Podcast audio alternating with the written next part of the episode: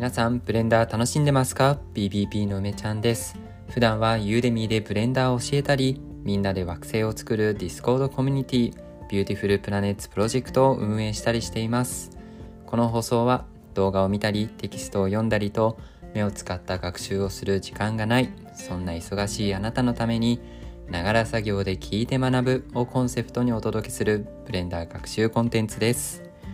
はいそれではですね本日もやっていこうと思います、えー、今日はですねいつも夜収録してるんですけどちょっと昨日ね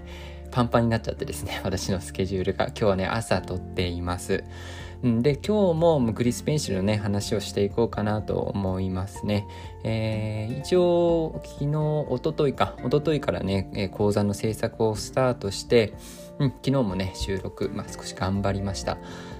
なんかとりあえずね、えっと、編集作業ってのは一旦置いといてね、えっと、かなり形がまあこういう構成にしようってものは先に決まっているんで、まあ、それに倣ってね音声収録をひたすらやっていますね。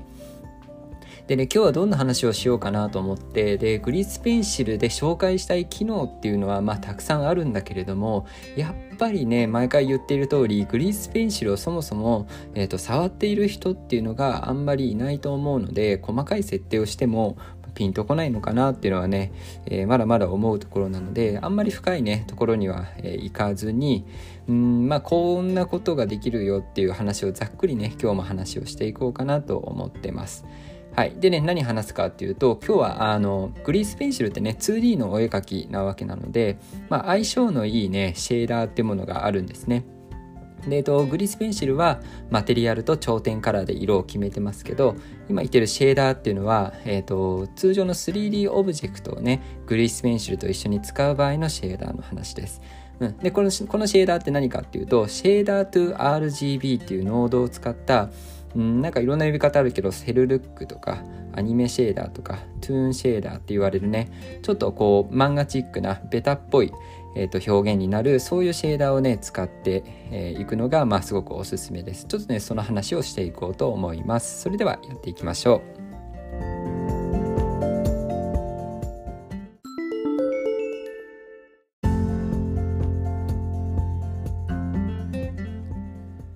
はい。でね、ポイントはまあ大きく2つあって、そのシェーダーのね、作り方っていうことと、その 3D オブジェクトを用意してさ、その見た目を、そういうちょっと漫画チックな、アニメチックな見た目にするんだけど、それにね、えっ、ー、と、なぞるようにグリスペンシルを描いていく方法、この2つですね。うん。で、まずはシェーダーの話からいきましょう。で、このシェーダー to RGB っていうノード皆さん使ったことありますかね？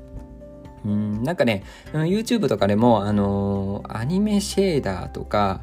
うんどう計算する出てくるかな？ジブリとかってね、えー、と単語ブレンダージブリとかって入れるとそういうさ、まあ、ジブリっていわゆる 2D アニメーションなわけじゃないですか基本的にはね。ああいう表現を作るためのチュートリアルとか、まあ、結構紹介されてたりしますよ。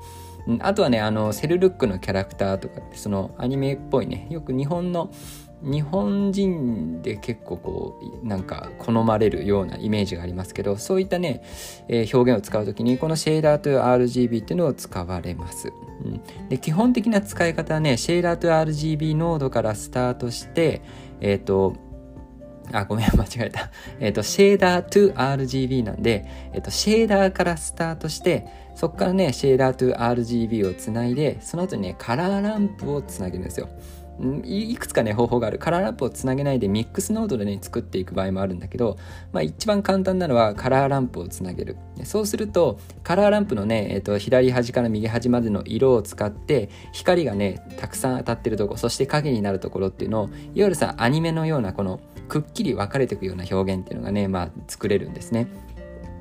このねちょっとあの違和感というか普段これを使ったことがない人だと普通さシェーダーのノードってえマテリアル出力の一番最後の方に来るじゃないですか。なんかテクスチャーを用意して、えー、テクスチャーをカラーランプとかでね色をつけてそれをシェーダーにつないでそのシェーダーからマテリアル出力って最後のノードにつなげていくじゃないですか。だからあの緑色のさシェーダーっていうあのノードはどっちかっていうと最後の方後ろの方につなげていくイメージだと思うんだけれどこのね、えーと、シェーダーと RGB っていうのを使う際にはこのねシェーダーっていうのは一番最初に来るんですね。そのシェーダーから始まって、え色を後からつけていくっていう形になります。これがね一つのポイントかなと思います。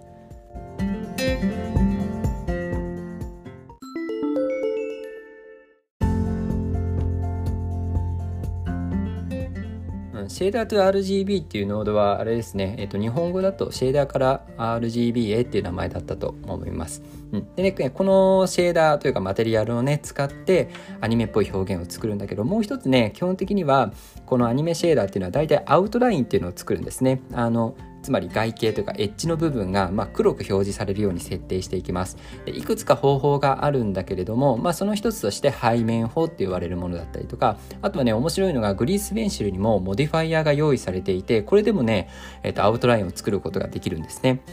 あとはブレンダーの標準機能で Freestyle っていうこれ render property でねチェックを入れられる項目があるんですけどこれはレンダリングの際に線画にしてくれるっていう機能もあったりします。で基本的にはね、あのー、背面法って呼ばれる方これ細かく今回は説明しないですけどねいろんなところで記事があったり YouTube でね紹介されたりするんでちょっと省略しますけど背面法って呼ばれる方法で、え、ー、とね、2つのマテリアル用意してそのさっきね話してきたあのアニメシェーダーを手前に表示してそして真っ黒なマテリアルっていうのをね後ろの方背面に表示してそしてね、えーと、ちょっとだけその黒いマテリアルを膨らませるっていう方法でね、えー、このエッジを作る方法があの紹介されていますよく。これはね結構あのおすすめというか今回 Grease Pencil とね相性がいいこのマテリアルの作り方というかこの線画の作り方としてはこの背面法がまあやっぱりおすすめかなと思いますね。そうで Grease Pencil にもこのアウトラインをね作る modifier っていうのがあってちょっと触ってみたんだけどこれはねなかなかテクニックがまだいりそうというかうん全て結構設定項目があってですね設定項目を使いこなすところまではまだ私自身ができてないんでまずここはちょっと研究していこうかなと思っています。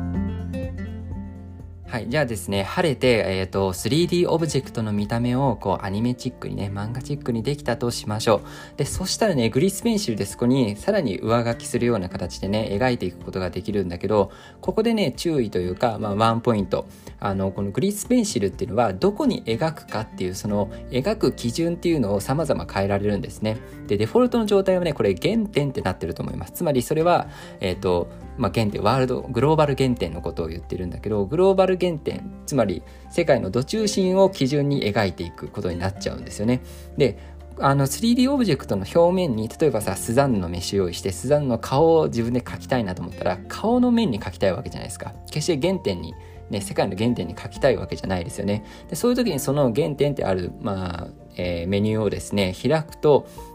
いくつかのモードっていうのがあって、えっと、一つがサーフェイス。ね。これが今回の正解ですね。サーフェイスっていうのを選ぶと、えー、メッシュの表面を基準に描いてくれます。うん。他にはね、ストローク。ストロークっていうのはこれ、あの、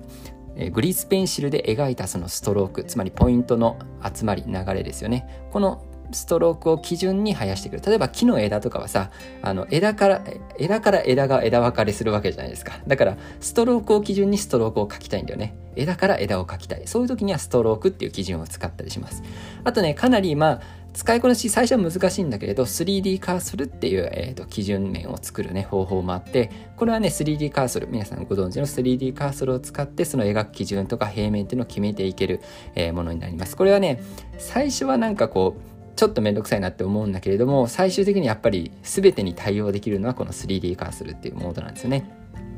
で 3D オブジェクトの表面に、えーと、塗っていく際にはこのサーフェイスっていうモードにね切り替えます、うん、これはねかなりいろんなところで使われている方法でこのサーフェイスにした後ねサーフェイスからどれぐらいのオフセット量どれぐらい近づけますか離しますかっていうものもね別途決められるんで最初は結構離してるんだよねデフォルトの設定が、まあ、これ0とかあの距離0とかにすると本当にね、えーと、グリースペンシルのペンの中心が、えー、サーフェイスの表面にピタッとね貼り付くような形で描くことができます。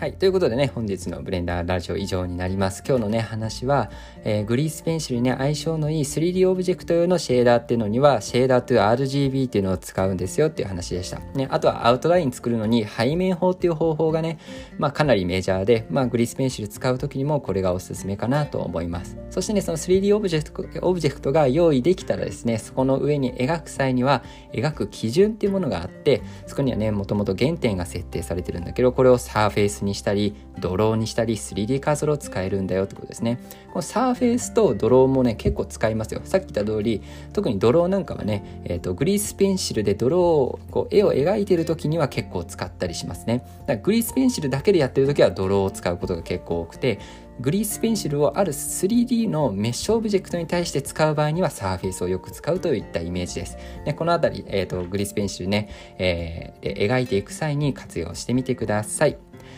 はい。それではですね、えー、皆さん、グリスペンシーぜひ、えー、触ってみてですね、えー、まあ、新しいね、なんかテクニックとかもし見つけたら Twitter で教えてくれたら嬉しいなと思います。それでは、皆さん、ブレンダー楽しんでいきましょう。バイバーイ。